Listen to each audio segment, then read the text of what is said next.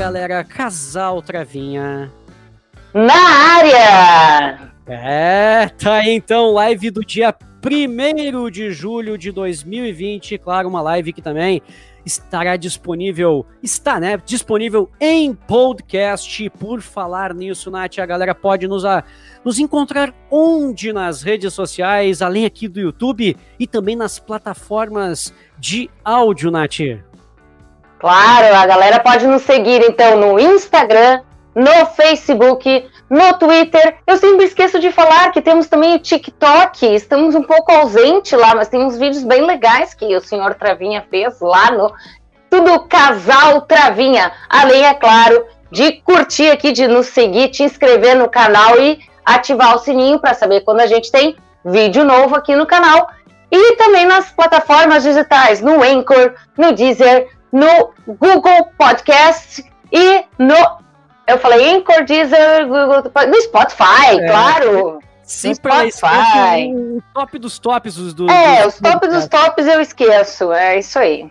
Maravilha, pois é, minha gente, hoje, né, a, a nossa live, nós iremos abordar um assunto que fazia já algum tempo, nós estamos com vontade de falar. Eu sempre digo assim, quando dá o, o estouro todo, a imprensa toda trata do assunto. Aí quando a coisa tá morrendo é que entra o casal Travinha para trazer para não deixar morrer, não é? Exatamente. O assunto, o assunto, é racismo, claro, falando mais da, no, da nossa ênfase, onde, da nossa área onde nós atuamos, racismo no esporte.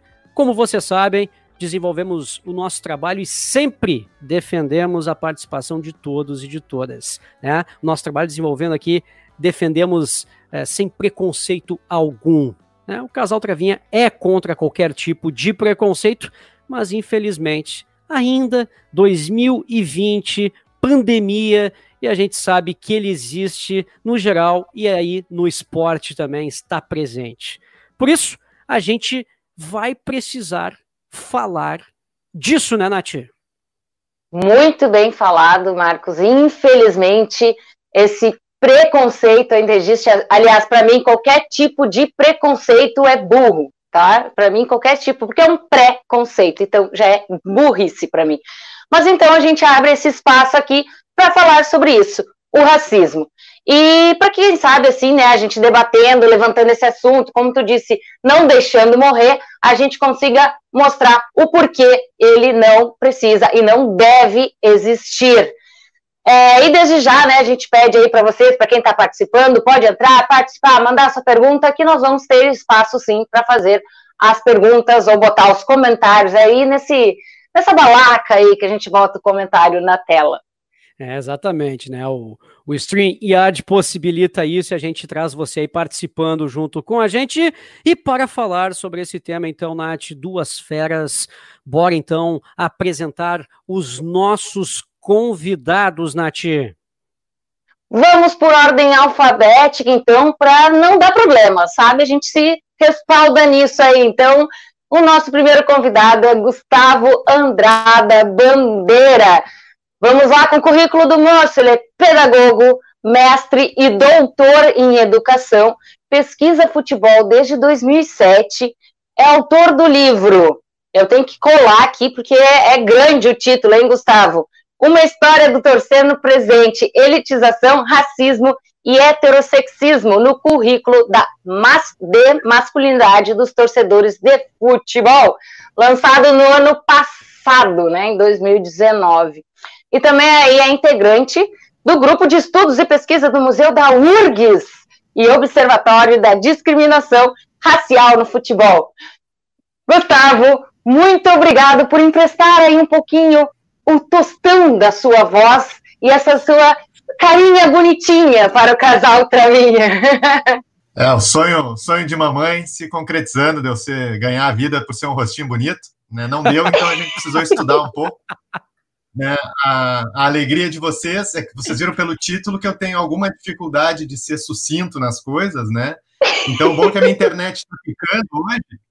Se for o caso, eu paro de falar porque a internet corta. Vamos adiante talvez tenha que perguntar de novo, mas não tem problema. Uma alegria estar aí com vocês. É, um canal é, é importante ele valoriza muito o esporte que não é o, o do mainstream, ele, ele dá espaço para esportes que não têm o espaço recorrente, né? Isso é muito importante. Então, participar disso, receber esse convite, me inscreve também no lugar legal. Ó, eu já participei de uma live no Casal Travinha. Agora, vamos botar mais essa no currículo.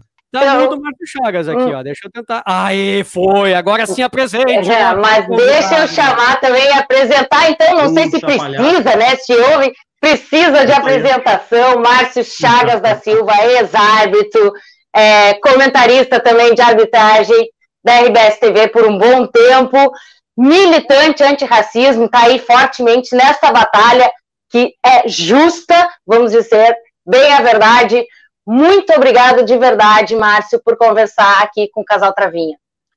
Eu agradeço a oportunidade de conversar com vocês. A gente se conhece desde a época da, dos campeonatos ali de Três Coroas, né? Em meia chuva, barro, ah. gurizada, os pais muitas vezes se incomodando, briga na torcida mas é um trabalho que realmente, por mais adverso que ele seja, ele nos dá uma satisfação, porque a gente, de certa forma, contribui no crescimento e está ali, né, numa modalidade que normalmente não tem essa oportunidade de, de transmissão, e a gente sabe que a gurizada, quando observa que tem alguém prestigiando o evento deles, eles se empenham mais ainda. Então, vocês fazem um trabalho diferenciado há muitos anos, agradeço o convite, uma satisfação estar participando com o Gustavo.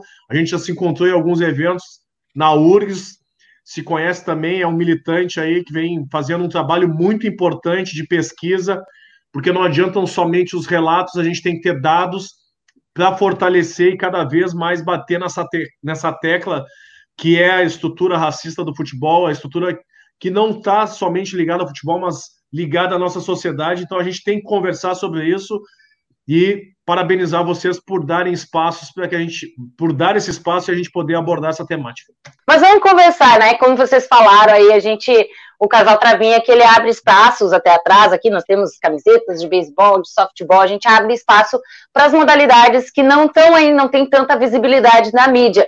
Mas a gente sabe que no Brasil o futebol, o esporte principal é o futebol. Chega a ser quase que uma religião, né? Então a gente sabe da importância dele, de, desse espaço do futebol para tratar sobre esse assunto, né? Para a gente trazer à tona esse assunto, o racismo. Então, qual a importância, qual o papel do futebol, né? Ou até mesmo uma certa responsabilidade que o futebol tem, e aí eu incluo federação, confederações, clubes, na construção de comportamentos, tanto os comportamentos bons, né? Se a gente pode utilizar o futebol para criar bons comportamentos, como esses comportamentos ruins, né? O Gustavo fala na, na pesquisa dele, no, nas pesquisas dele, né? São várias, aí o homem está pesquisando bastante. É, que o torcedor ele tem influência, né, no, no torcer, na, nessa construção da masculinidade, né, na influência do caráter, do comportamento. Então, qual o papel do futebol nessa construção? Ah, eu, vou na, eu vou nessa linha, eu também, como educador físico, né? Eu sou professor de educação física, trabalhei sim, durante sim.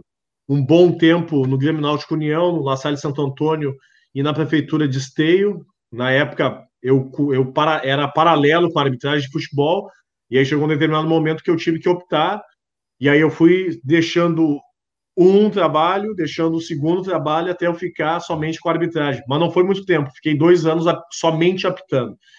Mas essas entidades, instituições, elas têm um dever muito importante na formação dos jogadores, formação dos atletas, mas não como apenas jogadores, sim como cidadão. Né? E esse trabalho, no meu entendimento, ele não é bem, bem feito.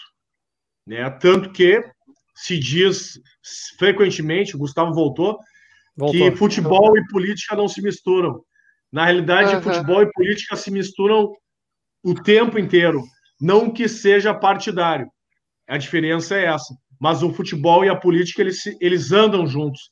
Tanto que dentro dos clubes a gente o que mais observa são movimentos políticos, mas só que acontece numa determinada casta, né? E essa casta não quer que essa base tenha esse conhecimento, inclusive para questionar sobre seus contratos, sobre os seus direitos, sobre várias condições que eles não propõem aos seus, aos seus jogadores de base, inclusive a questão da educação, que daí eu vou deixar essa bola para o Gustavo, já que ele voltou, para depois eu complementar por uma questão de hierarquia, já que a, a, a voz é dele nesse momento.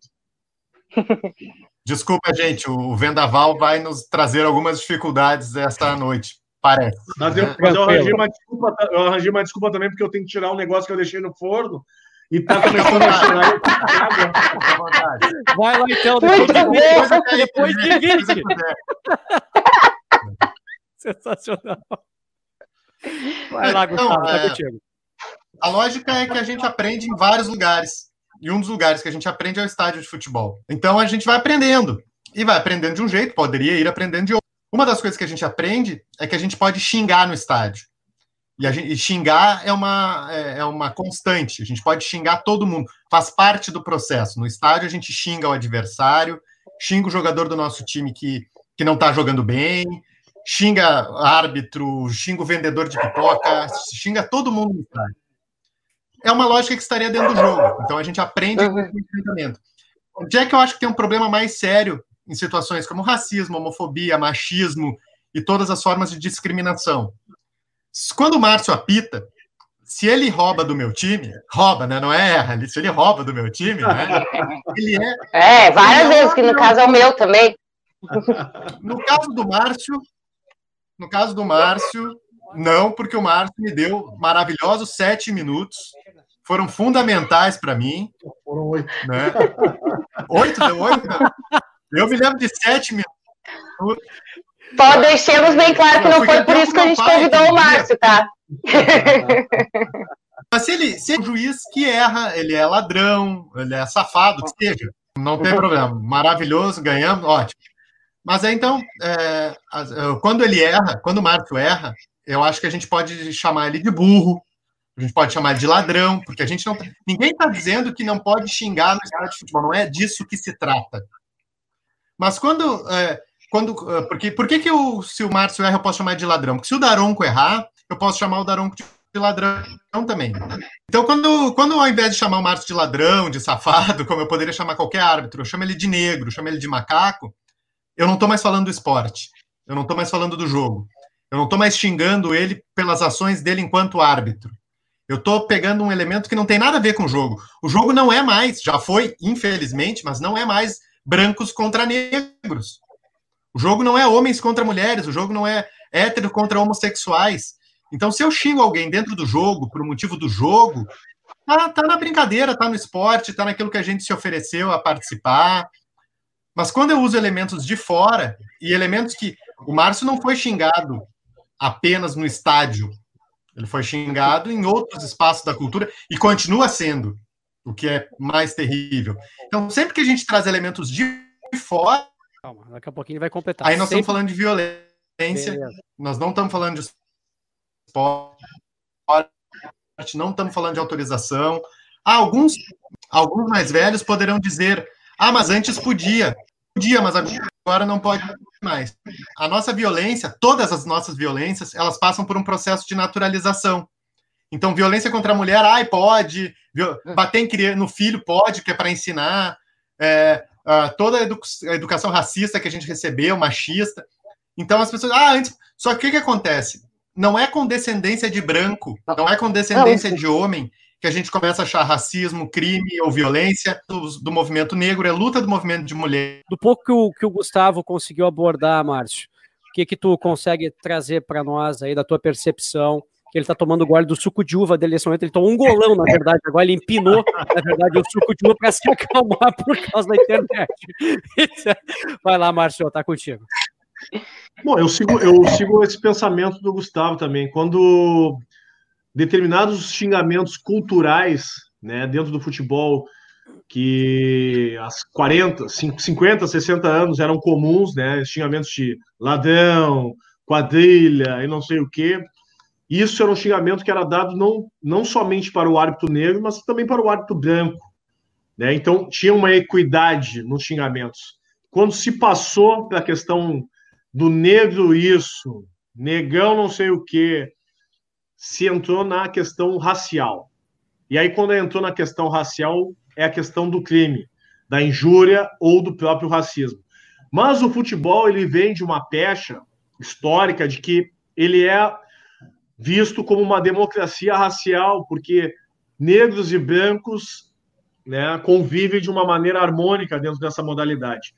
Eu penso hoje, fora da modalidade, né, não que eu não pensasse na época que eu apitasse, que eu estava apitando ainda, né, mas naquele momento eu não tinha espaço para falar sobre essa temática, porque o sistema é extremamente racista estruturalmente. Né, então ele não dava o espaço para que a gente abordasse esse tipo de assunto. Eu, numa pré-temporada, escutei de um árbitro né, que já estava meio engolesmado, de que a maldita princesa Isabel, em virtude de uma, de, um, de uma fala minha. E é um cara que é bem conhecido hoje, apita bastante, reconhecido aí nacionalmente. Então ele, em determinado momento, ele achou, ah, maldita princesa Isabel que libertou vocês. E aí eu pedi para ele repetir, ele ficou uh, sem jeito e um outro colega teve que apartar porque eu ia saltar nele. Mas eu iria perder a razão porque, infelizmente, o racismo no Brasil ele é considerado um crime perfeito, porque quem comete se torna a vítima e quem denuncia se torna o vilão, porque não entendeu aquilo como uma brincadeira, quando na realidade nunca foi uma brincadeira, é um crime. Eu deveria ter chamado a brigada militar para levá-lo para a delegacia, mas o medo da represália não me permitiu fazer isso. E é um ambiente onde esse tipo de situação ele acontece frequentemente, dentro mesmo da Federação Gaúcha de Futebol. Não precisa sair para o estádio. No estádio é uma reprodução do que normalmente acontece na sociedade. Porque se tem aquele velho ditado de que eu paguei, então eu posso fazer o que eu bem entendo. Porque não uhum. tem lei ali dentro do estádio que coíbam esse tipo de situação. E o fato que aconteceu em Bento Gonçalves no dia 5 de março de 2014, que não foi o primeiro caso que eu passei, muito pelo contrário, já tinha passado por outros dois casos anteriormente, um em 2005 e outro em 2006, mas de 2006 para 2014 eu já adotava algumas técnicas para não me expor ao público, principalmente na serra, quando eu ia apitar. Então eu aquecia no vestiário sozinho, enquanto os meus colegas brancos aqueciam no, no, no campo de jogo, para eu evitar os xingamentos, né? Negro sujo, morto de fome, negro favelado, volta para a selva, volta para a África, escória, morto de fome e outros tantos xingamentos. E uma frase que eles gostavam de dizer muito forte que era matar negro não é crime, é adubar a terra. Porque na mentalidade dos racistas, realmente o negro ele é visto como o adubo de uma terra porque ele não consegue entender a posição do negro, ainda mais numa, numa atividade comandando, tomando decisões.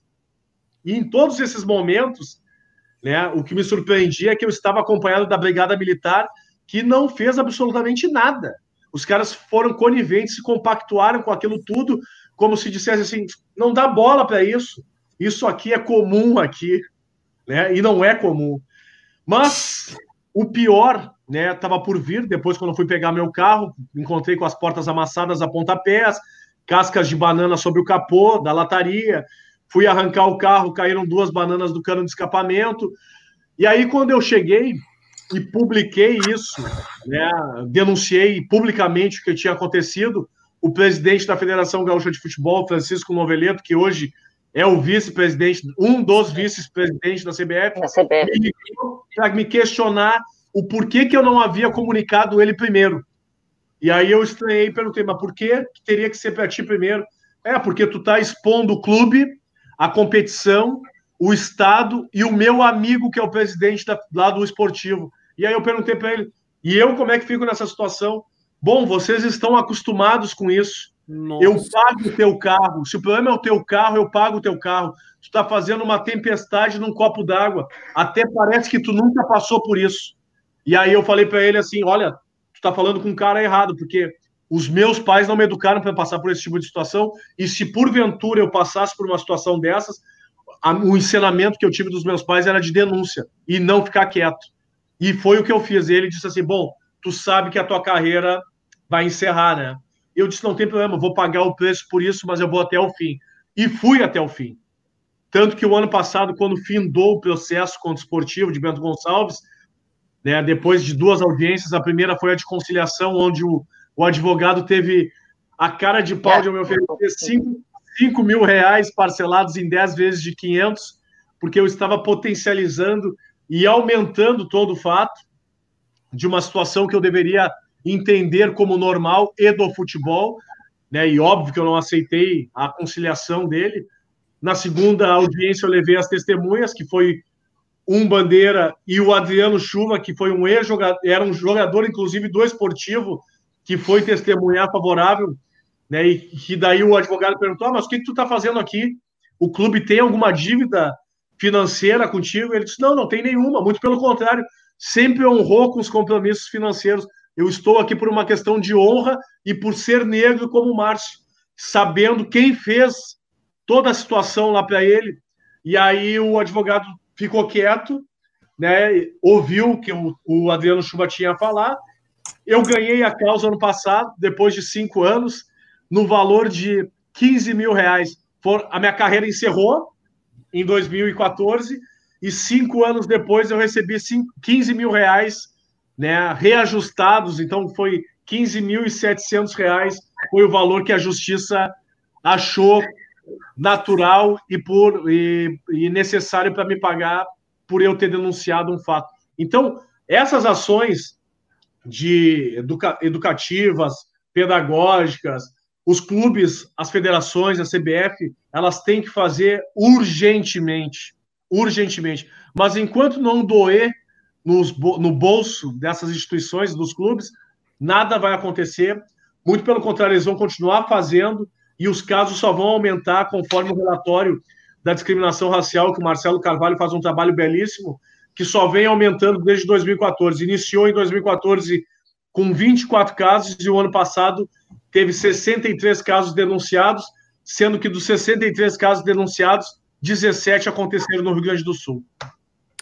É, é, extremamente revoltante. A gente fica aqui, dá, dá, até um engasgado, porque é o que eu falo, eu não tenho poder de fala, quando a gente tenta julgar, e nem eu dizer que é normal, mas falar não tem que dar bola, não é o fato disso também, porque também tem o dito, tem que estar acostumado, e o outro também pode falar assim, ah, não tem que dar bola, que isso é um cara menor, mas não é o fato de não dar bola, tem que acabar com isso mesmo, tem que ser veemente, né, é, é, é incrível isso, né, inclusive até sobre isso aí que está trazendo, sobre os dados de casos de racismo, né, que o, o, Observatório da Discriminação Racial, que o Gustavo depois pode falar melhor, né, o que é o observatório, o número de casos aqui de racismo no futebol brasileiro aumentou de 2014. Vou trazer aqui os números, né? 2014 foram 20 casos, 2015 35 casos, 2016 aí caiu de novo 25, 2017, 43, 2018, 44 e 2019, 56 é, casos. O Márcio falou ali 63, né? Aumentou, Isso, então. É, ele atualizou, é. agora há pouco é. tempo chegou a 63 É, eu não casos. vi. 63, é. 60, imagina. Então, olha só, aí vem a, vem a, vem a questão, né? Vamos, acho que se a gente começa pelo Gustavo, a internet vai deixar, eu acho que estabilizou, pelo menos quietinho, estabilizou os movimentos dele ali naturais, entendeu? Vamos lá. Gustavo, aumentou mesmo ou foram mais denúncias? E está se falando mais sobre isso? E a que fatores, aí, claro, depois o Márcio complementa, vocês acreditam esse aumento no número de casos? Eu acho que são as duas coisas, Marcos. São tanto o, o aumento da sensibilidade, que é frases como a do noveleto, vocês estão acostumados, não faz sentido então não estão mais acostumados, ninguém está acostumado, é violência, é problema, e não, não deu. E o aumento da sensibilidade disso como um problema. Antes, aquilo, a frase como ah, vocês têm que estar acostumados, ela não tem mais o mesmo valor. Por outro lado, sempre que a gente tem uma ação, a gente tem uma reação. Quando você vê protagonistas negros reivindicando ah, as, os ataques racistas, algumas pessoas se auto-intitulam o direito de mostrar, ah, não é nada, quer ver? Eu vou lá e vou fazer de novo. Então, é uma disputa, nós estamos em, em briga, nós estamos enfrentando, é um enfrentamento isso. Quanto mais a gente consegue denunciar, mais tem gente que se sente incomodada porque está perdendo seu lugar de privilégio e vai bater mais forte. É, é um campo de forças. Então, quanto você mais você consegue denunciar, mais vem uma força reacionária para fazer mais e mais elementos. É briga, não é não é consenso. Nós não chegaremos, lamentavelmente, num determinado momento em que todos daremos as mãos e será tudo bonito. Nós vamos ter que brigar. Vamos ter que brigar, vamos ter que ensinar. Brigar não é sair no soco, sempre. Né?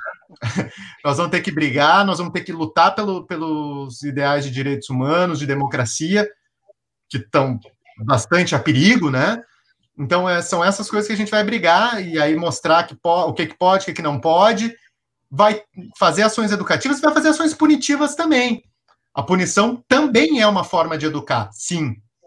E tem que ser uma punição exemplar, não pode ser essa punição de pagar 15 mil eu só ia trazer um ponto quanto o Gustavo aqui trancou um pouquinho a fala dele ali, tá? Uh, Márcio, você uh, na, uh, me lembrou muito aqui, a Nath vai também. voltou, voltou, voltou. Quer complementar? Complementa então, vai lá. Não, caso Aranha. Ah, o Grêmio ganhou uma grande punição, ganhou nada. O Grêmio jogou três vezes com o Santos naquele ano, não fez nenhum gol. Tinha que fazer três gols na Vila Belmiro, não ia fazer nunca. Só por isso que o Grêmio foi excluído da Copa do Brasil. É só para maquiar. O Márcio apitou a final do Gauchão de 2014. Se ele não conta o que o Noveleto fez com ele, a gente vai dizer, pô, o Noveleto premiou o Márcio, já que o coitado sofreu uma violência, então o Noveleto mostrou que era legal e botou o Márcio na final. É muita hipocrisia, é muito enfrentamento. Então é com essa não, gente. E, e, desculpa te interromper, Gustavo. Tem uma situação que vocês não sabem. Eu cheguei para apitar o jogo em Caxias do Sul, né? No, que foi meu último jogo oficial. E eu não estava indicado como os três melhores árbitros do campeonato. Mesmo eu fazendo a final, no site da federação eu não era um dos nomes. Os nomes eram Daniel Bins, Anderson Daronco e Leandro Voaden. Eu não estava nos nomes. E aí eu fui entrevistado né, por uma rádio e perguntaram: mas como é que tu tá fazendo a final se tu não tá, se tu não tá nem entre os três indicados como melhores do campeonato? Daí eu disse para eles: Pois é, essa pergunta tu tinha que fazer para o presidente da federação, não para mim. É, porque ele não me colocar, se, porque quem indicava os nomes era a Federação Gaúcha de Futebol, não eram os clubes. E aí, para surpresa, o que aconteceu?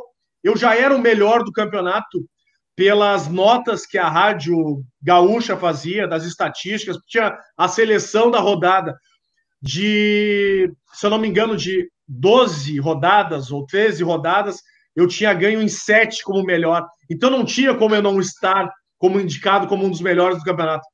E aí, durante a partida, modificou e no final do, do jogo eu, eu fui eleito o melhor do campeonato e convidado aí na festa para receber a premiação. Então a hipocrisia do sistema ela é tão grande, tão podre, que as pessoas não conseguem observar várias coisas que acontecem. Né? O ano passado, quando eu ainda trabalhava na RBS TV, e tinha feito aquela matéria para o UOL, né, que foi uma bomba, que várias pessoas uhum. leram e se chocaram com o relato. Né? Sim, eu, eu. É, então, o que, que aconteceu? A matéria já estava pronta no dia da festa do Gauchão, foi no dia 18 de abril de 2019. Só que ela não tinha sido publicada ainda. Mas o rapaz que fez a matéria já tinha coletado as entrevistas com o Noveleto e com o presidente do esportivo. Quando eu fui na festa, para participar de um evento que tinha antes, que era um Globo Esporte especial e tal. E no entra e sai de convidados, ele passou por mim e disse assim: Eu estou muito chateado contigo. Aí eu perguntei por quê. É, tu me colocou numa saia justa, aí os caras estão me entrevistando sobre aquele caso do esportivo. Tu já não está satisfeito que tu ganhou o caso? E eu disse: Não, não estou satisfeito. Eu vou até o fim. Aquele caso não encerrou para mim ainda. E aí Duas, uma semana depois ou duas semanas depois veio o caso à tona, né? Veio a notícia, porque eles fizeram não só coletando a minha informação, eles foram atrás da informação e entrevistaram tanto ele, que se negou a falar, e tanto que ele disse que eu não tenho que dar apoio para a árbitro, eu tenho que dar apoio são para os clubes. Os clubes são os afiliados da Federação Gaúcha de Futebol. Eu já fiz demais, eu tive a hombridade de ligar para ele no dia. Foi a declaração dele. Né? E o presidente do esportivo disse que aqui em Bento Gonçalves nunca teve problemas raciais, inclusive a gente até recebe negros aqui numa cidade turística, como se a entrada do dinheiro do negro fosse um empecilho para que não acontecesse o racismo naquela cidade. Então é assim que as pessoas tratam a questão do racismo no Brasil. Sempre se tenta dar uma mascarada. Mas a represália que aconteceu na federação comigo, ela também aconteceu depois, quando saiu a matéria no veículo de comunicação que eu trabalhava, porque não soou bem ali dentro, porque eu estava denunciando algo que estava acontecendo durante as transmissões. E para vocês terem uma ideia, a primeira transmissão que eu fui fazer no Alfredo Jaconi em 2015, quando um ex-treinador, que eu não vou dizer o nome do cara, mandou um recado por Facebook para dizer o seguinte: agora ele vai estar aí como comentarista. Vocês vão perder todos para o Jacone.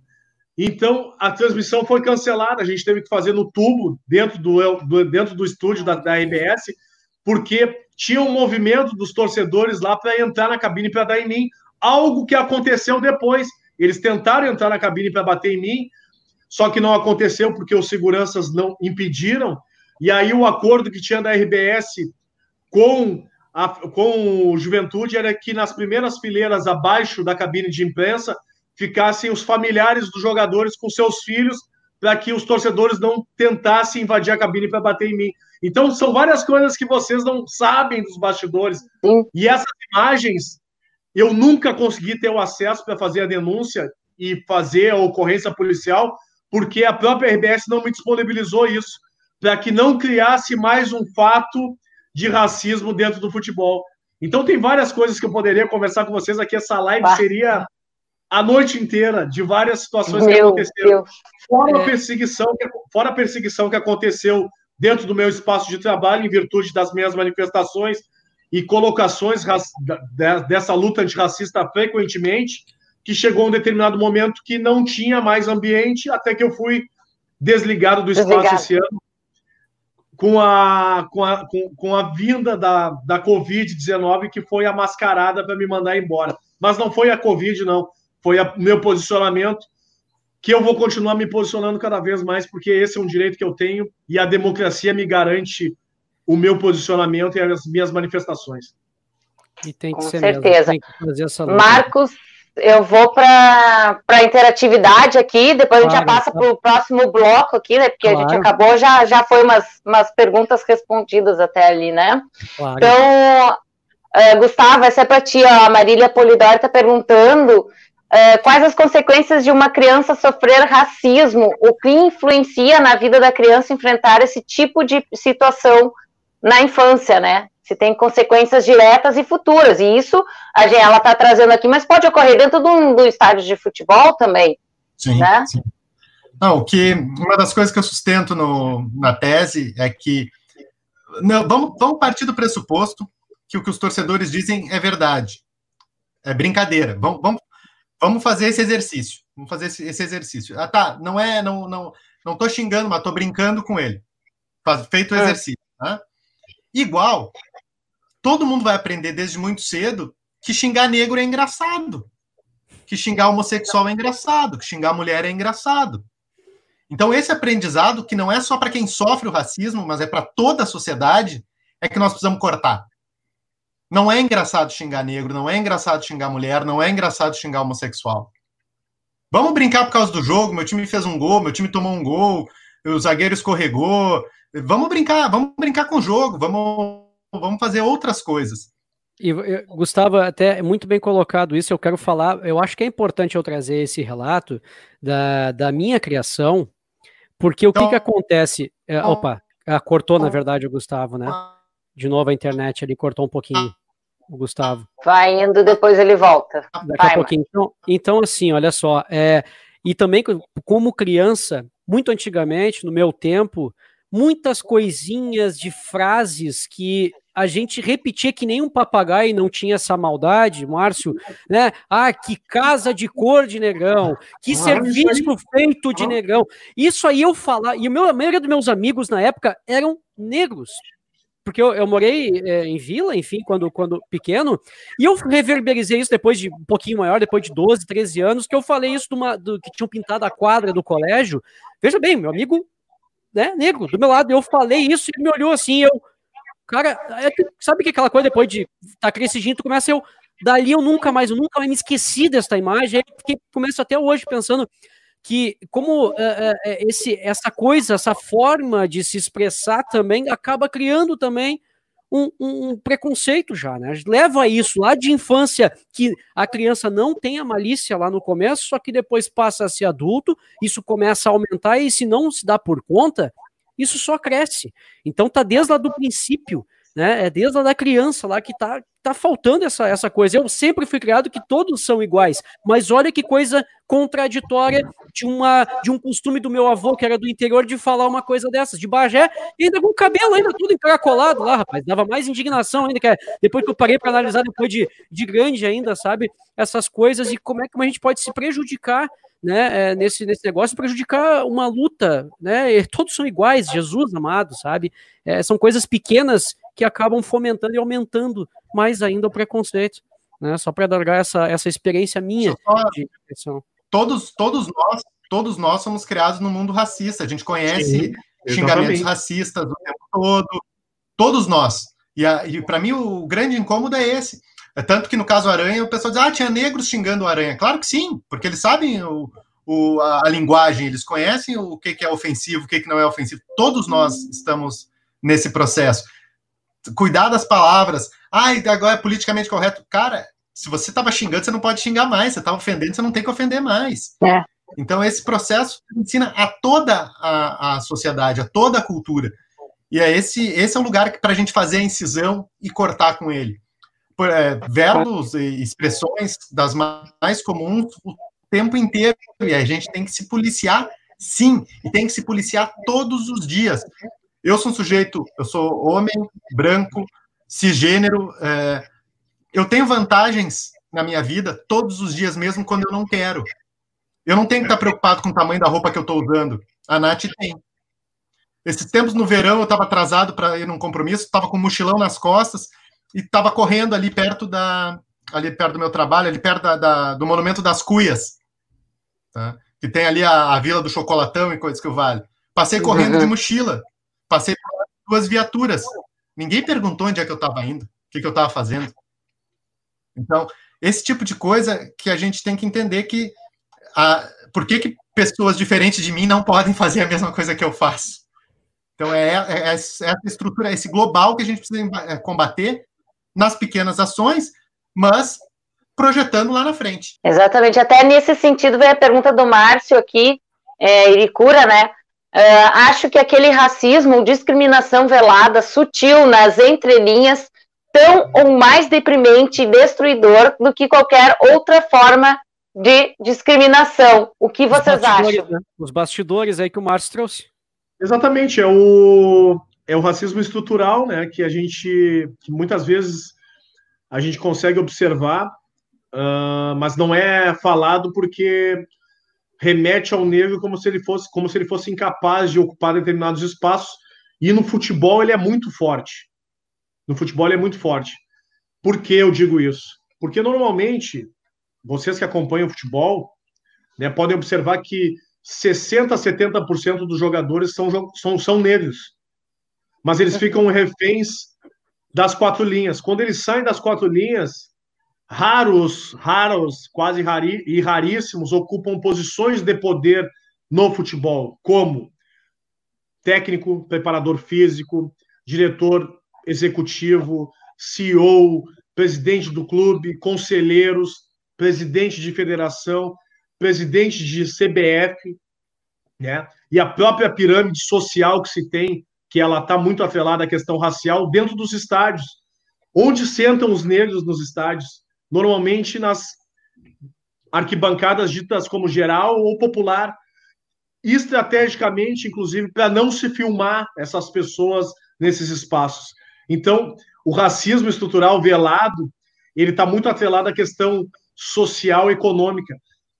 Só que não se debate isso. E aí, quando a gente entra nesse debate e diz que, raci que racismo, que futebol e política se misturam sim, é exatamente nesse sentido de oprimir esses atletas, esses alguns atletas que sairão dali, porque nem todos que jogam futebol vão se tornar atletas futuramente, e eles começam a sua vida né, de questionamentos, de criticidade, muitos depois dos seus 22, 23 anos, porque eles ficam sonhando de que vai vir um Real Madrid, um Barcelona para buscá-los para resolver o problema financeiro da família. E muitos acabam hoje, como a gente encontra aí, como porteiro, como vigilante, né, como empacotador em supermercado, porque o filtro do futebol ele é muito cruel com esses jogadores que têm os seus direitos negados, como da educação, da saúde, do lazer. A saída dessa população ela é vista somente através do esporte ou de uma, de uma de alguma outra profissão que seja da arte, das artes, né? Ou como um cantor, ou como um artista, porque não se vê a possibilidade de negros ocuparem outros espaços e de profissões que tenham um reconhecimento maior, como medicina, advogado, uh, dentista. E eu pergunto já para vocês: vocês foram alguma vez atendidos por algum médico negro na vida de vocês? Não. Pois é, é. causa surpresa, né? Não. Porque é um espaço né? que é negado à negritude.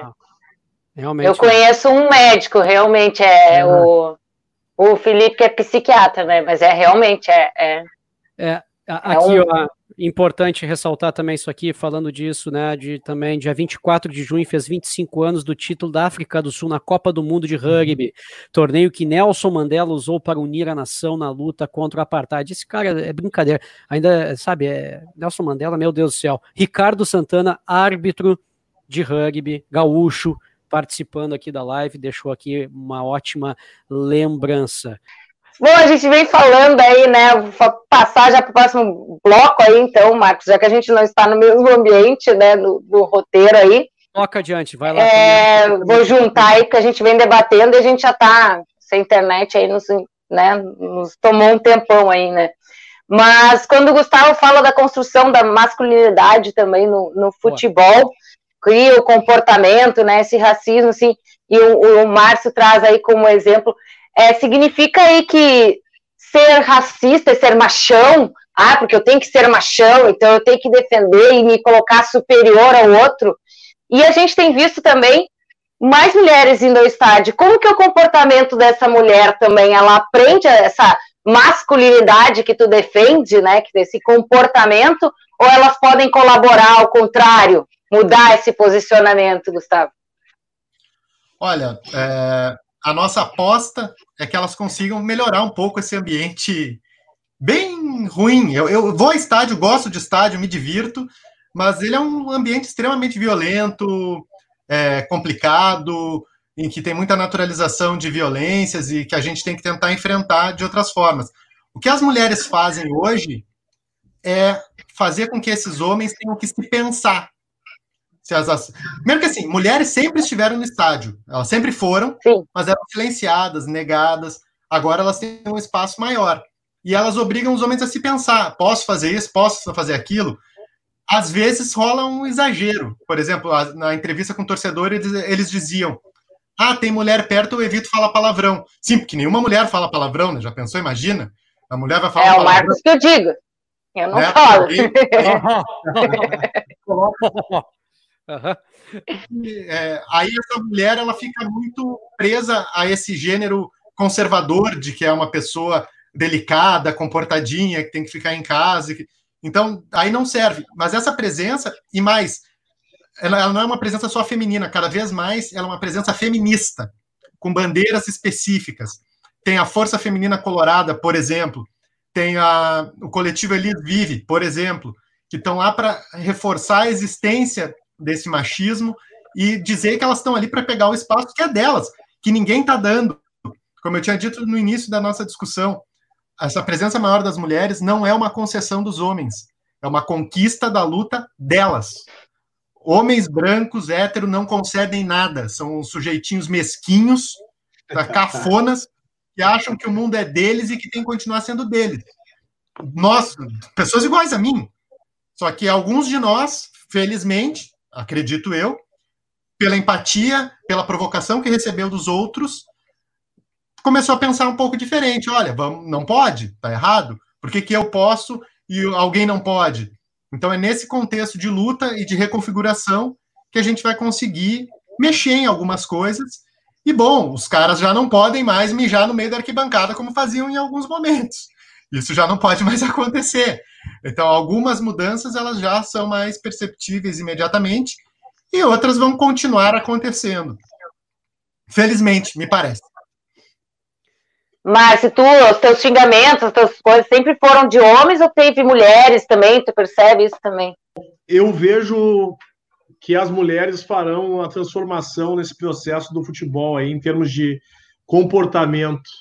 Né? Eu vejo que várias mulheres, óbvio que eu não tinha essa amplitude, não tinha essa visão estando dentro do campo, e depois atuando né, nas cabines, eu consegui observar que muitas mulheres frequentam o estádio e frequentam porque gostam do futebol e debatem sobre o futebol, né? E, e debatem sabendo, não vão como historicamente na minha época de, de adolescente, quando eu ia para estádio assistir jogo, que se dizia que mulher ia só para assistir as para olhar as coxas do jogador. Não, as mulheres vão para assistir jogo mesmo, que elas gostam de debater e falar sobre o que está acontecendo e muitas dominam e muito sobre aquilo que estão dizendo.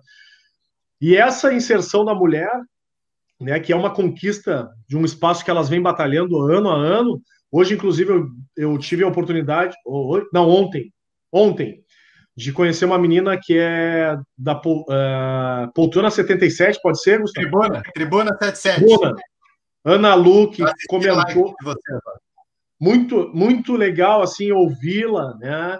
E ver que, que a, o entendimento, o porquê daquele movimento, né, que é uma política dentro de um clube, é um movimento político dentro do clube, né, um movimento que sofre, mas é resistente porque não tem apoio algum. São pessoas que estão por um propósito de torcer somente pelo clube, sem ofensa. Óbvio que vai escapar um xingamento aqui ou ali, até porque nós somos seres humanos e é inevitável que isso aconteça.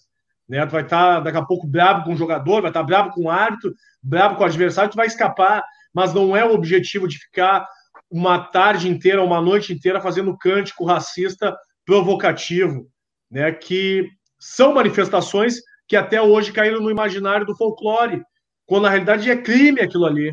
É um crime que está acontecendo e tem que ser combatido pelos clubes, tem que ser combatido pela federação, tem que ser combatido pela CBF eu vejo com muito bons olhos e acredito que o futebol vai ser transformador no momento que mulheres começarem a ocupar espaço como dirigentes de futebol, como presidente dos clubes e assumirem a cadeira da Federação Gaúcha de Futebol e acabar com esses vícios que o Gustavo falou de homens brancos, cis, donos do mundo, né, que se acham os poderosos. As mulheres vão ocupar essa. Eu não sei se eu vou estar vivo para assistir isso, mas eu espero estar e quero, o dia que acontecer isso, estar lá para bater palmas, porque é necessário essa inserção da mulher em todos os espaços, inclusive no futebol. Falando aqui, aproveitando, fazendo um gancho com essa fala do, do Márcio, justamente quando falando do papel do clube de futebol aí que ele trouxe aqui, né? Justamente já pulando ali um pouquinho no, no, no roteiro, Nath. Uh, porque Grêmio Inter, né? Vamos falar aqui de Grêmio Inter, que até o, o, o, Gustavo já trouxe ali já algum detalhe nesse sentido de movimento do Colorado, se eu não me engano, né, das mulheres coloradas. É. Né? Uh, os clubes têm feito, o Grêmio tem feito ação uh, em parceria com o Observatório de Discriminação Racial no futebol, né, Gustavo? Uh, tiveram ações aí em Grenais, com faixas, camisetas e tudo mais. O quanto isso impacta? Cara, assim, ó, é, os resultados, obviamente, a gente vai ter forte com o passar dos anos, né? Com o passar do tempo. Hoje, o Marcelo conseguiu, porque num primeiro momento você usava o logo do observatório e pronto. Você dava um jogo de camisetas para o Marcelo, o Marcelo vendia na internet, era essa ação para conseguir financiar o, evento. Agora não.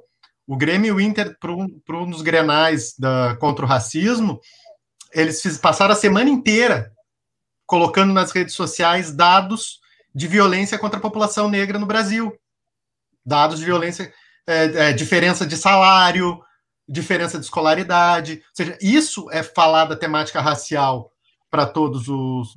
É, isso, é, isso é ensinar, isso é pedagógico, isso é discutir, isso é tentar mexer com as estruturas que a gente tem. Então, tem efeito, sim. Nesse primeiro momento, os clubes colocam, aí você vai lá nos comentários do Facebook. Tá, tudo bem que a gente sabe que não é para ler os comentários, tá bem, a gente diz, né? Você vai ler, o que estão falando desses mimimi de novo? Esses caras outra vez enchendo o saco, não sei. mas é a primeira vez que o cara está sendo sacudido. O seu clube, o seu clube, o Grêmio Internacional, estão dizendo, cara, olha só, existe um problema na sociedade. Esse problema que a gente quer enfrentar agora, ele se chama racismo. Tá? E nós precisamos fazer um enfrentamento.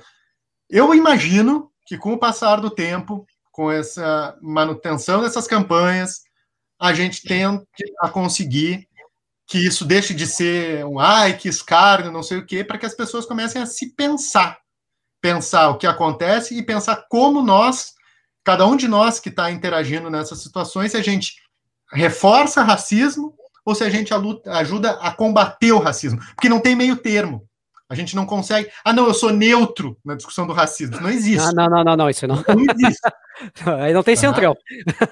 Né? Não, não tem. não tem. O deputado gaúcho que não tem lugar nenhum, né? Mas tudo bem, deixa quieto, não importa.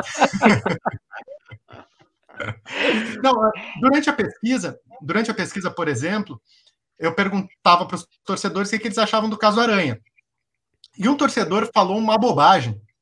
Tá, tudo bem, eu estou fazendo a pesquisa, vale o que ele falou, não é uma bobagem, tá? Mas é um absurdo o que ele disse, porque ele falou: ah, o enfoque no caso Aranha foi muito dado por aquelas pessoas que são contra o racismo.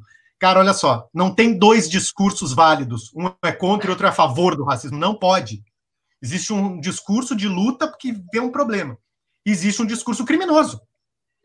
E acabou a discussão. Não, não ah, não, tinha, tinha que ter entrevista. É, aquela coisa que fala para o jornalista tem que ouvir os dois lados. Então você tem que ouvir um antirracista e um racista. Não! Não! É, não. não dá microfone para essa gente. Entendeu? Então acho que esses processos tendem sim, no médio prazo, no longo prazo, a fazer sentido de verdade. Mas isso vai acontecer quando realmente os negros não estiverem só num lugar dentro do campo. Quando eles estiverem dirigindo, quando eles estiverem sentados em todos os lugares da arquibancada, não só nos mais baratos quando eles estiverem atrás da goleira com o microfone na mão. Porque a imprensa que repercute muito desses fenômenos, você sabe que também é branca.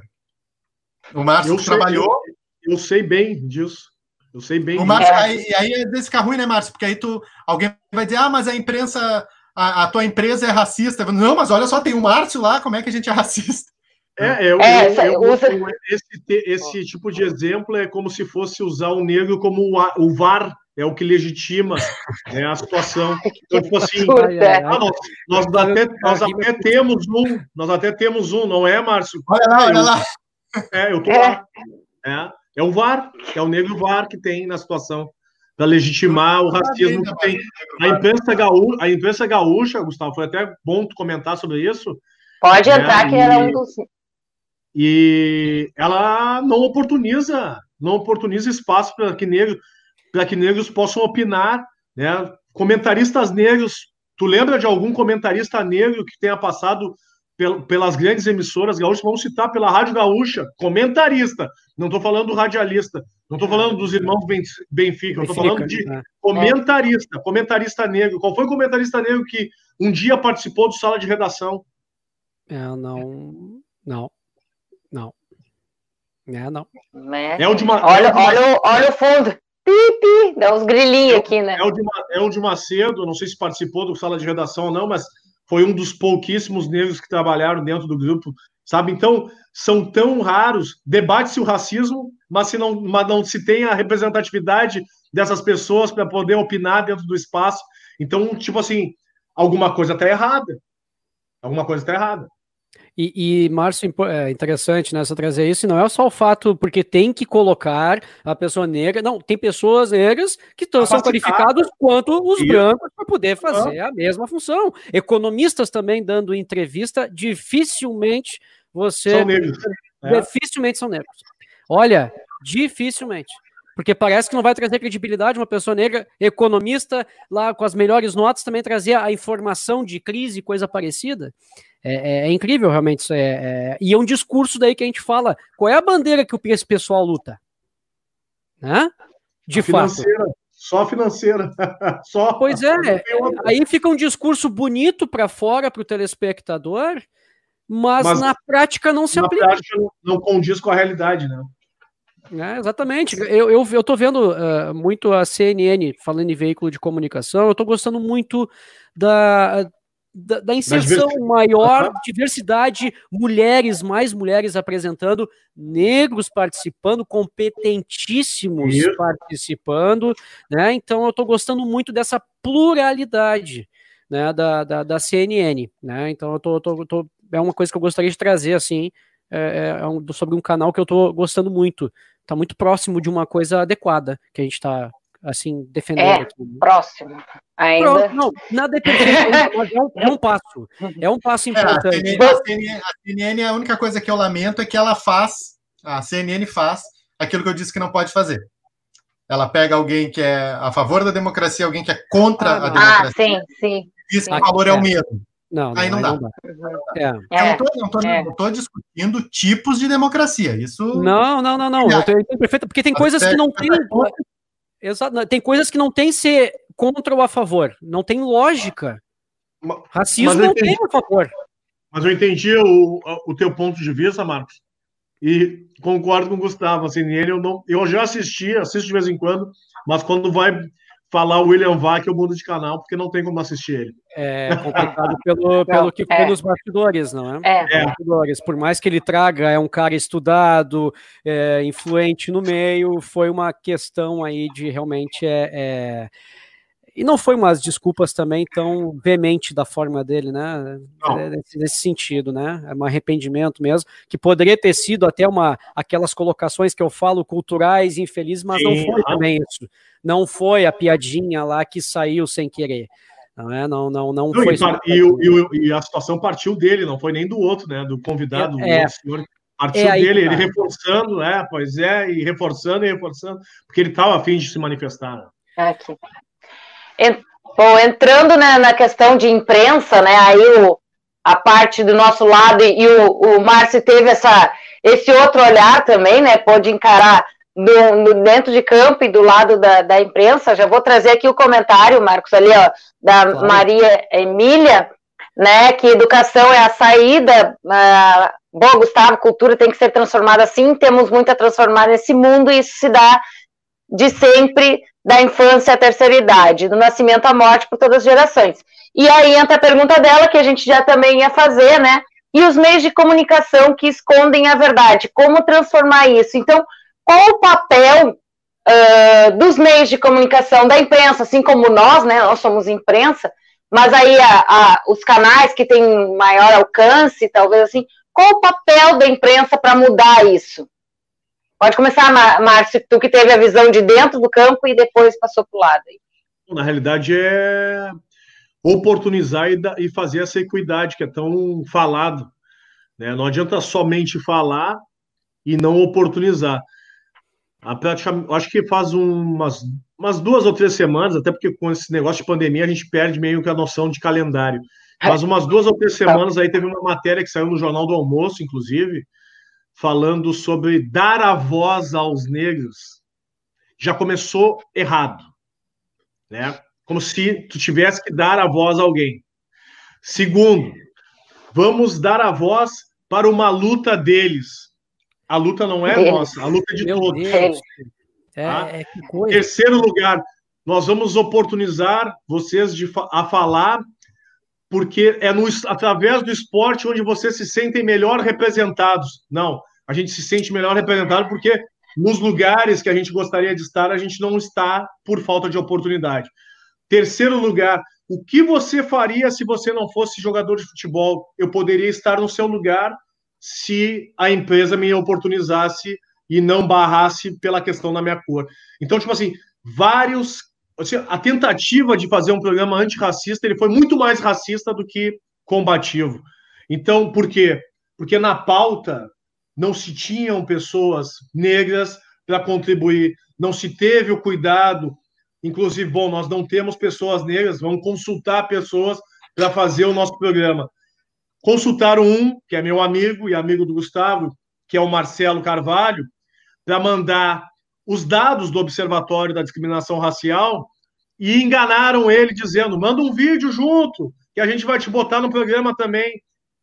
Somente os dados foram expostos sequer fizeram menção do nome dele, sabe? Então, tipo assim, se eu não tiver boa vontade de fazer algo que realmente vá contribuir e vá combater, o discurso fica da boca para fora. As ações não são, elas não retratam o discurso. Muito pelo contrário, elas chovem no molhado, porque não tem ações efetivas que combatam esse tipo de situação. E aí a gente pode estender para a rádio, para o jornal, né? Vários, vários negros que foram, nesses últimos anos, sendo desligados, como os irmãos Benfica, o Jones, Ló, o Jones, Ló, o Jones Silva, o, Chagas, o, o Renatinho, o Renato Dornelles. Então, tipo assim, os meios de comunicação, e aí eu falo de um grupo que eu trabalhei, ele fez uma higienização racial total. Ele tirou qualquer possibilidade de algum negro a, a estar ali dentro. Aí vão dizer, ah, mas tem o fulano lá da Rádio Atlântida. Mas esse eu não vou entrar no detalhe, porque eu vou ser polêmico se eu for falar desse rapaz. Então eu prefiro não opinar com relação ao que ele faz lá. Mas em termos de notícia, de notícia esportiva, política, economia e outras tantas, acabou a possibilidade de algum negro aparecer nesse, nesse veículo de comunicação.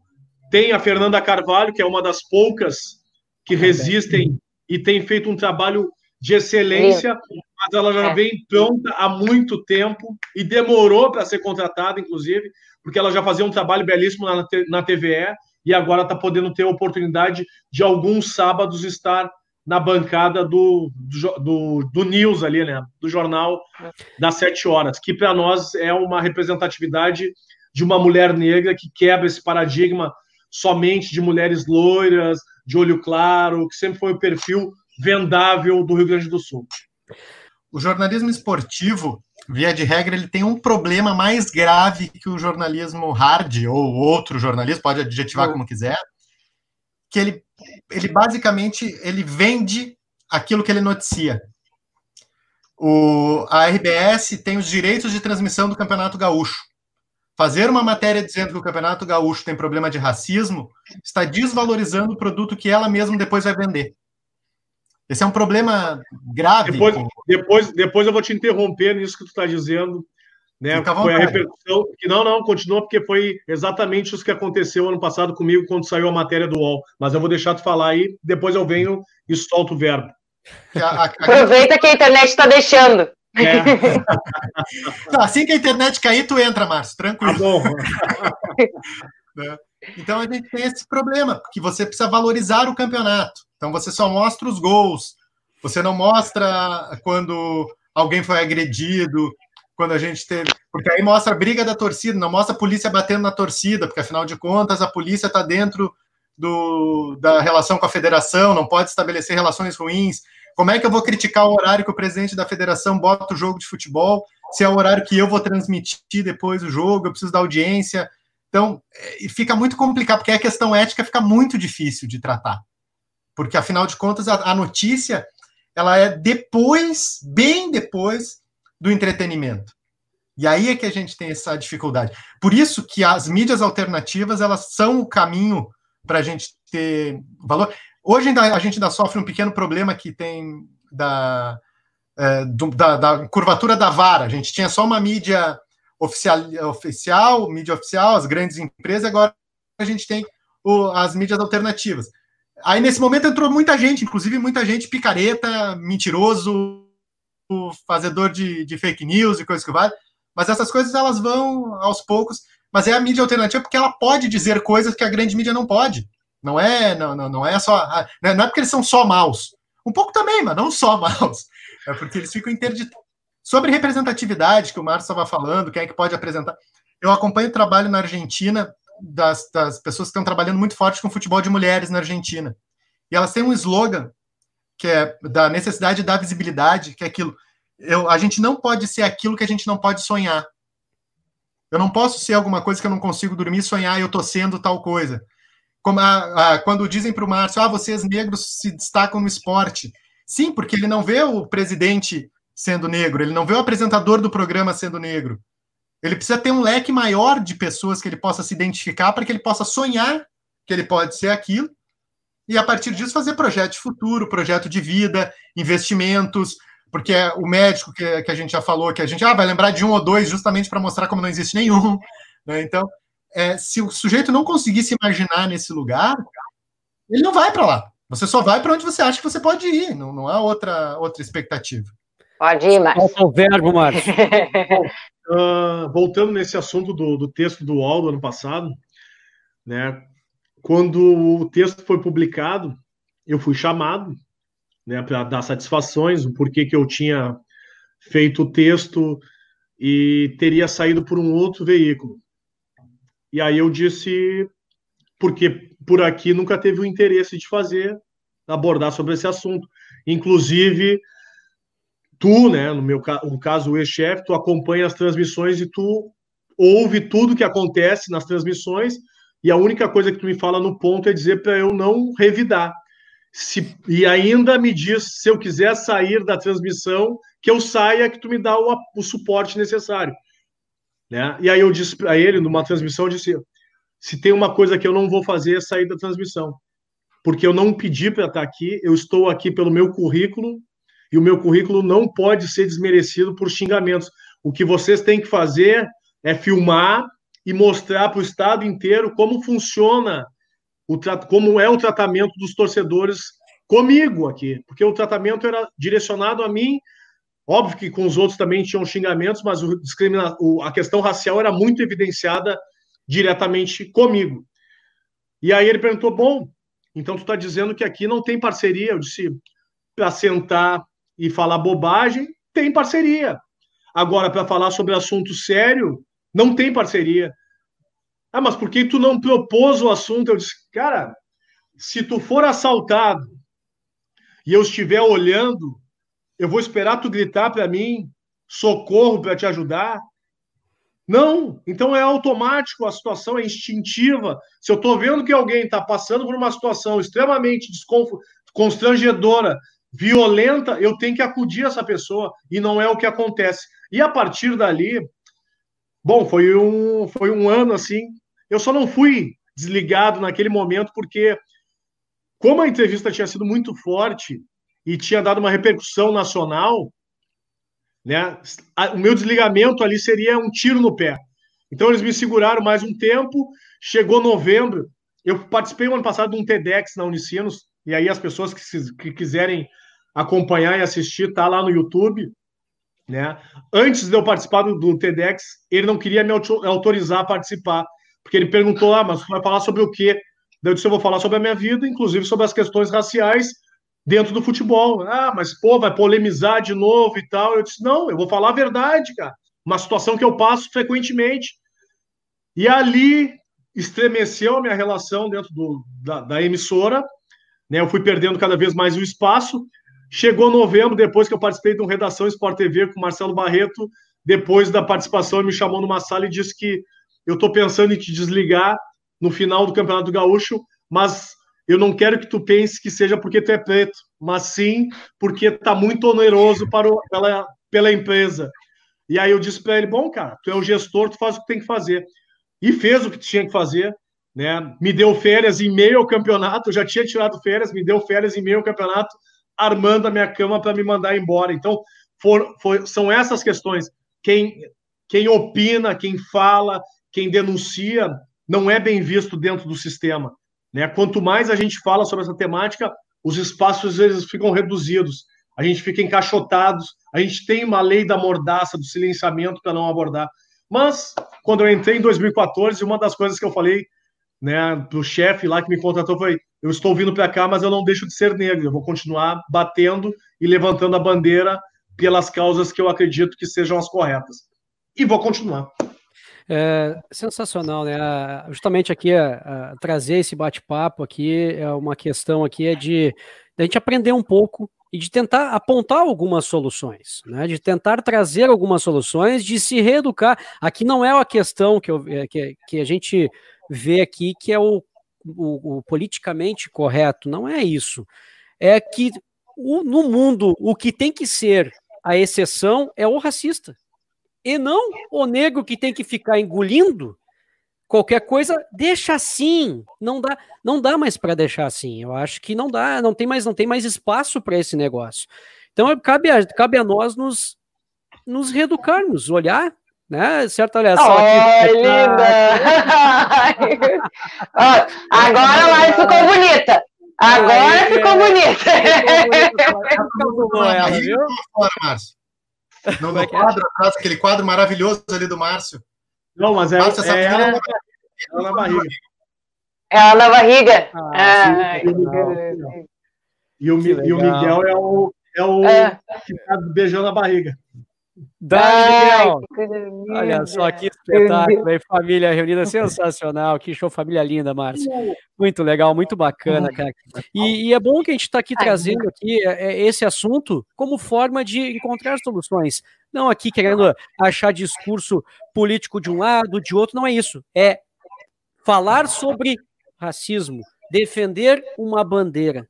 E essa bandeira ela não tem o a favor ou contra. É só contra, gente. Não tem essa daí, né? Não, e tem, tem um ditado que hoje a gente tem falado bastante, né? Não é, uh, não é uma luta entre brancos, de negros contra brancos, e sim de todos contra os racistas, né? Essa Exato. é a luta. Não, e, até, e até a forma, pela, pela falta de, desse desse feeling, dessa, dessa educação, até mesmo na, nós, imprensa, na, na forma de construirmos as matérias. O discurso vezes, também, o né? discurso né? Nem é por mal, não quer dizer que a pessoa seja racista que está lá fazendo, mas ela já vem com um discurso errado. Ela já traz a matéria, como o Márcio bem trouxe aqui o exemplo, uma forma errada de abordar o assunto, não é? E, e aí, ao invés de ser algo benéfico acaba sendo algo que, pô, nós é trazer esse assunto como eles, a voz deles, não é nossa voz, somos humanos, né? Essa que essa que é importante a gente conseguir trazer isso de uma forma parar de, porque sempre quando traz divide. E aí que está o erro, de uma forma errada, né? De uma forma pode ser sem querer, pela falta de, de conhecimento, de, de educação, né? De não viver, de não ser, né? E aí acaba trazendo de uma forma errada a construção da notícia que teria que teoricamente é, teria que ser muito benéfica, justamente para trazer mais né, conhecimento para as pessoas. Né? Então é... é isso mesmo. E gente, acho que é isso, né, Marcos? É. A gente poderia aqui ficar altas horas conversando. Eu adoro mesmo trazer é, esses assuntos à tona, assim, o, o, o Marcos sabe no momento que ele me aceitou como colega de trabalho, depois como esposa, como, como é mulher. Aí. É Joe chefe, denúncia no é, ar. CJ chefe. é, é, sabe que eu, que eu sou muito. É, não, é, não seria chata a palavra, mas é que eu uhum. acho que mesmo realmente tem que dar espaço. Então, realmente, ah, das mulheres, eu trago muito, gosto muito de falar, porque também nós sofremos isso, como o Gustavo falou, Uh, eh, para nós ir no estádio ainda continua não sendo uma questão normal. Eu tenho que estar sempre pensando que roupa que eu vou, se eu vou com uma regata, já estão pensando alguma coisa, se eu vou com. Então, é complicado mesmo. Infelizmente, avançar dos séculos aí, a gente tem muito preconceito, que, como eu disse, é, para mim é burrice. Eu fico muito irritada com essas coisas, de ter um preconceito, tu julgar uma pessoa antes de conhecer aquela pessoa. E por detalhes por, por questão de pele, por questão de religião, de para mim é burrice. Então eu quero de verdade agradecer muito vocês aí por, por dedicar esse tempo, por ter essa paciência também com a internet aí, dedicar esse tempo para a gente conversar. Então, muito obrigada mesmo por essa esse bate-papo legal e estejam à vontade. Ó, até me emocionei, puxei o, o fio do celular. celular vai Não, foi o fone. Então, esteja à vontade aí, espaço aberto sempre para vocês. Agradecer, agradecer o convite, como eu tinha dito antes, quando a gente participa de, de um canal que já tem bastante tempo aí de divulgação de, de esportes, a gente se inscreve em algum lugar. O meu problema da internet, eu achava que era o vendaval, não era, é o frio. Ela demorou, foi para esquentar. Ela tava foi. Forma, é carro álcool, né? Que nem carro álcool, tem que esquentar antes. Empurrar. É, uma forma da gente poder tratar isso, nós, pessoas brancas, ou nós, homens, na relação do machismo, ou nós, heterossexuais, na relação. A nossa obrigação, brancos, homens, heterossexuais e todas as outras posições de privilégio nessa sociedade, para a gente poder mudar alguma coisa, a gente tem que ter muita humildade. Quando alguém nos diz que o que a gente faz está errado, que o que a gente faz é violência, a gente tem que ter a humildade, primeiro, de escutar. Antes de qualquer outra coisa, a gente precisa escutar. Para saber se faz sentido, se a gente consegue dialogar com aquilo, se a gente se autoriza a perguntar, desculpa, é, como é que eu falo então que fica melhor? A gente tem que ser humilde, tem que ter um posicionamento de aprendizado, que aí a gente vai ter uma chance. É, eu sou um militante dos direitos humanos, e não com aquele discurselho vazio de que somos todos a mesma coisa, porque infelizmente a gente não é. A cada 23 minutos no Brasil, quem morre é um menino negro, não é? A ideia de defender direitos humanos é que a gente tem que aumentar o espectro do humano. As mulheres têm que ter os mesmos direitos, o mesmo salário, a mesma segurança para sair na rua que um homem. Os homens negros têm que ter a mesma segurança quando são parados pela polícia, por exemplo. Então, quando a gente tiver isso, a gente vai ter mais gente ocupando esse lugar de humano, que a gente tem que lutar por ele. Então, esse é o recado. Muito obrigado pelo convite. Mil desculpas pela internet. Próxima vez eu compro uma internet melhor, tá? mas não foi possível. Não, não. Na nossa também está ruim. Uma honra estar contigo. Tá? Tamo junto aí. Muito obrigado pela paciência de todos vocês. Sempre que quiserem, só chamar aí.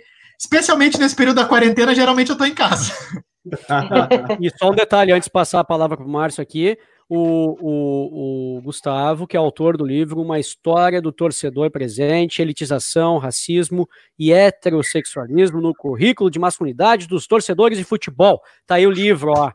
Pessoal que quiser, tá aí.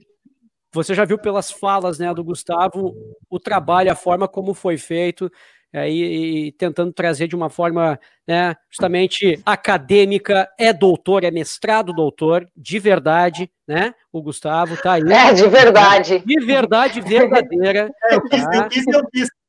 Eu quis e eu fiz. Não, tu fez e fez, né? Tá certo, então, tá bom? Márcio, muito obrigado, Márcio, pela tua participação. Uma honra mesmo ter te recebido aí. Eu agradeço mais uma vez o convite né? Quando a Nath me convidou ali, eu satisfe... automaticamente eu dei o sim, porque na realidade eu tenho uma admiração pelo trabalho de vocês, né? Que eu conheci lá em Três Coroas, trabalhando na competição das crianças, o empenho, correndo para lá e para cá, loucura no barro, aquelas pauleiras nas arquibancadas, né? Toda aquela situação adversa, mas por um propósito, né? Fazer com que o esporte que não tenha toda essa visibilidade tenha pelo menos o reconhecimento. E vocês conseguiram, fazem esse trabalho com muita maestria, dão oportunidade para que outras modalidades possam ser vistas e a gente saia um pouquinho desse futebol, né, que é a nossa paixão, mas tem espaço para outros também. Né, e abordar essa temática, ela é necessária. A gente vive num, parece que o, o, o Covid-19 serviu de um cobertor curto para que a gente pudesse observar outras situações que acontecem historicamente no nosso país, como desigualdade social, desigualdade racial, violência policial, várias situações que hoje estão sendo noticiadas porque não tem a novela para mascarar, não tem o futebol para colocar a paixão acima da razão, não tem o Big Brother também para deixar as pessoas alienadas. Então, hoje, todas as pessoas estão focadas e, de certa forma, entendendo como funciona o nosso país. E a questão racial ela é um problema histórico desde o pós-abolição.